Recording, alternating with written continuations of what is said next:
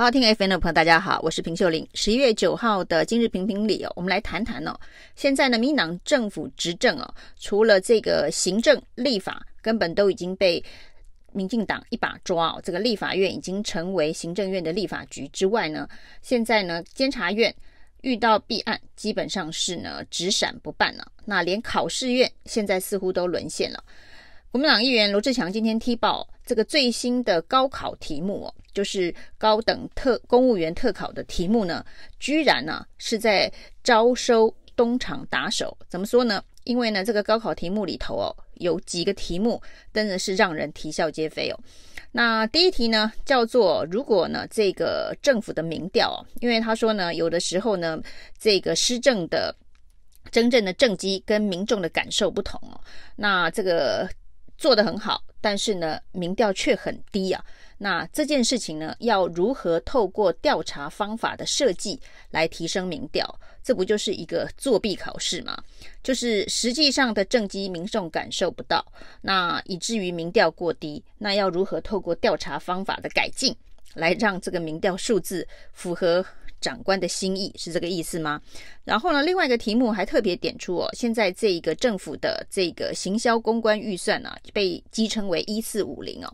那要用什么样子的方法进行政府的宣传跟包装，而不会被认为是反串或是带风向哦？那这些社群行销传播的策略要如何定哦？也就是说呢，你是想要反串带风向，但是不要被别人发现呢、这是不是又是一个作弊考试哦？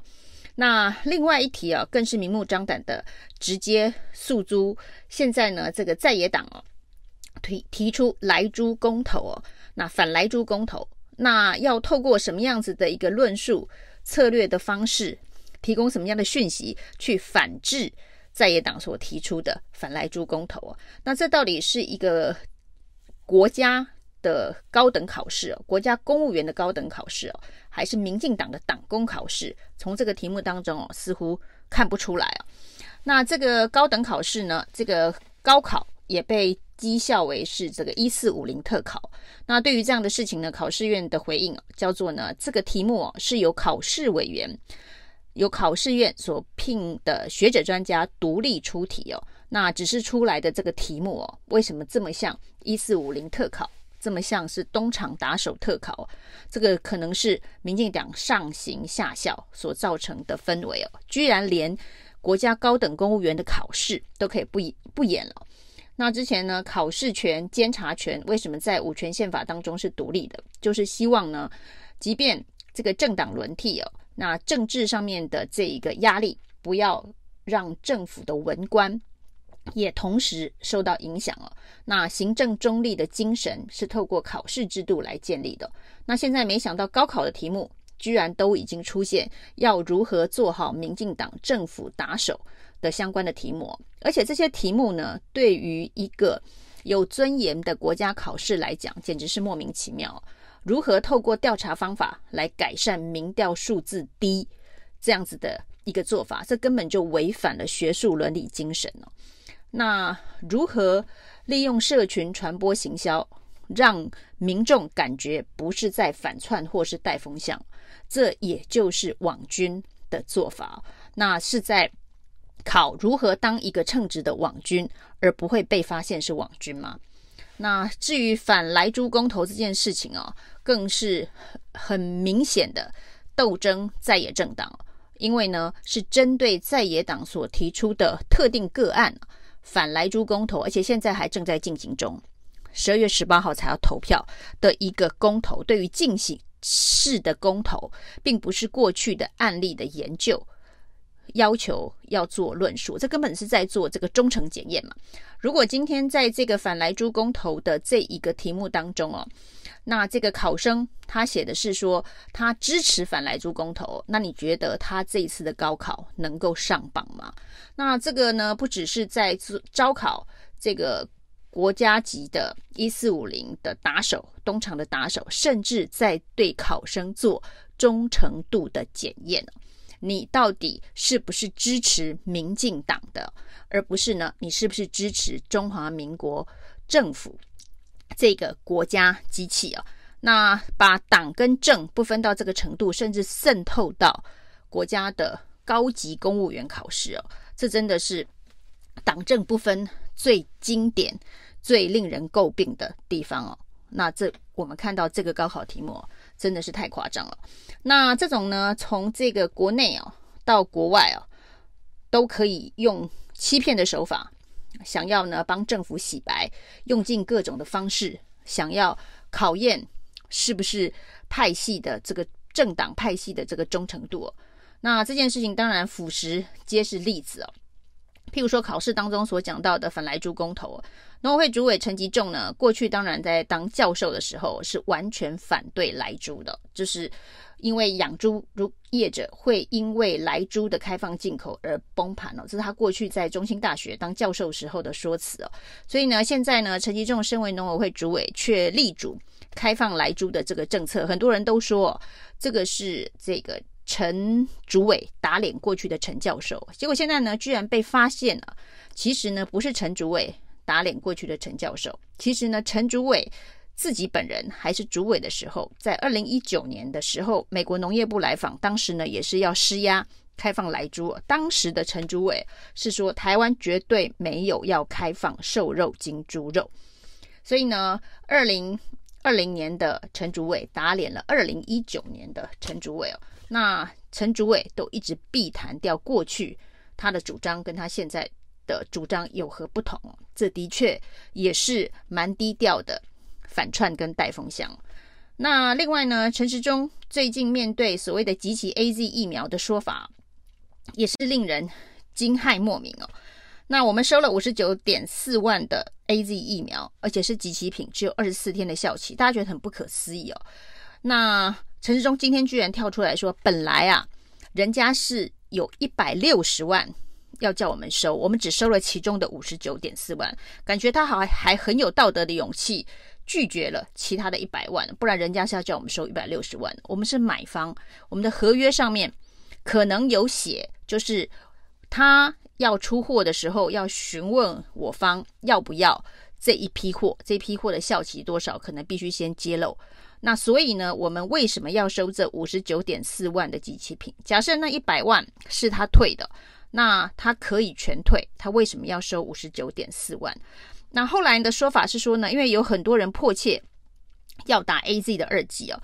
那庄文祥说呢，如果把 AZ 的间隔从十周变成八周，有两百万人的第二季是要打 AZ 哦。那他们在等着打，不能让他们再等更久了。希望他们这个月就能够打，能够冲二剂的覆盖率。那假设是这样子的话，陈时中应该是一百六十万剂都收了，两百多万人在等啊。那你收了五十九点四万剂之后，大家说那真的打得完吗？而且这是即期品，可能会有人不想打。他就说呢，打不完也在所不惜哦。反正就是要收这五十九点四万。那到底为什么要收这五十九点四万？讲来讲去，到底合约商业合约是怎么签的？还是说呢，有一百六十万，我们必须要收其中的三分之一啊，将近五十万哦？到底是什么样的原因决定一百六收五十九？说了老半天说不清楚哦。那正好呢，台北市长柯文哲救了陈时中跟庄人祥哦。其实柯文哲今天所讲的这个智商七十的这件事情啊，他是在自嘲。他说呢，庄仁祥的说法难道是把我柯文哲当成智商只有七十吗？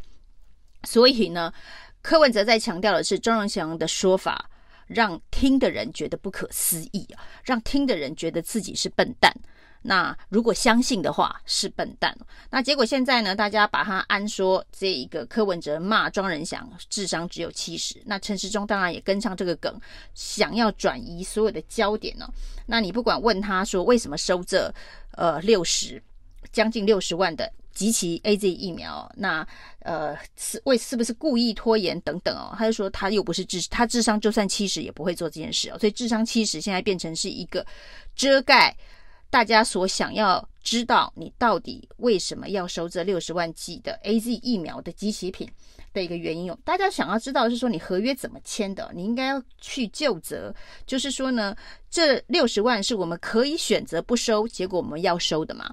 那现在呢，民进党的护航的方式是说，那当时急着说要买国际疫苗的也是在野党啊。那现在国际疫苗来了，集齐疫苗来了，大家应该也是要很高兴啊。然后呢，纷纷翻出那个五月、六月份的一些这个决议呀，五月份、六月份的一些呼吁啊，说你看五月、六月的时候，你们都说有什么打什么，什么国际疫苗赶快买，疫苗不够。但是时空环境不同，此时此刻真的是可以运用，因为呢，五月、六月的时候，台湾这个疫苗奇缺无比啊，连高端都还没生产出来，连国产疫苗的影子。EUA 都还没有看到，那而且疫情大爆发，那个时候当然是有什么疫苗，管你的这个是不是即期品哦，都赶快进来再说。那现在已经是十一月，连高雄哦都要开始送米催打疫苗了，就是呢用各种方式要大家去打疫苗。那现在台北市还要随到随打，不管是哪一种疫苗，你都可以随到随打，就是因为现在的疫苗已经多余。供给多于需求了，在供给多于需求的状态之下，你还要收即期品，它的原因是什么？这才是大家想要了解的。那另外呢，我说从国内骗到国外，另外一件新闻是这样：这一个民进党立委洪森汉呢，跑去参加了这个气候峰会哦。那民进党把它宣传是一个重大的国际突破。不过呢，洪森汉在这个气候峰会当中，居然说了，二零二五年哦，台湾。会对净零碳排放做出贡献哦。洪申翰可能没有告诉这些世界上的国际友人哦，台湾在二零二五年哦，所谓的这个废核非核家园之后呢，台湾的火力发电哦，八十趴起跳，台湾的能源结构呢，八十趴。要依赖火力发电，就在洪申翰说会对全世界净零排放做出贡献的那一年，二零二五年，而且那个前提还是呢，我们的再生能源，风电、太阳能可以达到百分之二十的状态。以现在的进度来看呢，可能根本达不到百分之二十哦。所以到时候呢，把所有的核电。都废了之后，我们在二零二五年，也就是洪申翰说要这个对近零碳排放做出贡献的那一年，我们搞不好有百分之九十的发电哦，能源哦是来自于火力发电哦。全世界火力发电比例这么高的国家哦，在气候峰会里头，恐怕呢是要头低的，抬不起头哦，那都不敢跟别人对话了。没想到洪申翰还能大剌剌的说，我们会对近零排放。做出贡献。那民进党政府要需要的就是像这样子的洗白高手哦，东厂打手哦，一四五零特考要考的就是这样子的人才哦，可以从国内骗到国外哦，让大家以为我们什么都做到了，而且让大家以为我们不管是在这个碳排放，或是在防疫，或是在各个面向呢，都是。资优生都是模范生哦。那而且呢，如果民调不够高的话，调查方法可以好好的研究一下，让这个数字变高、变好看。以上是今天的评评理，谢谢收听。谢谢收听，请继续关注好好听 FM，并分享给您的好朋友。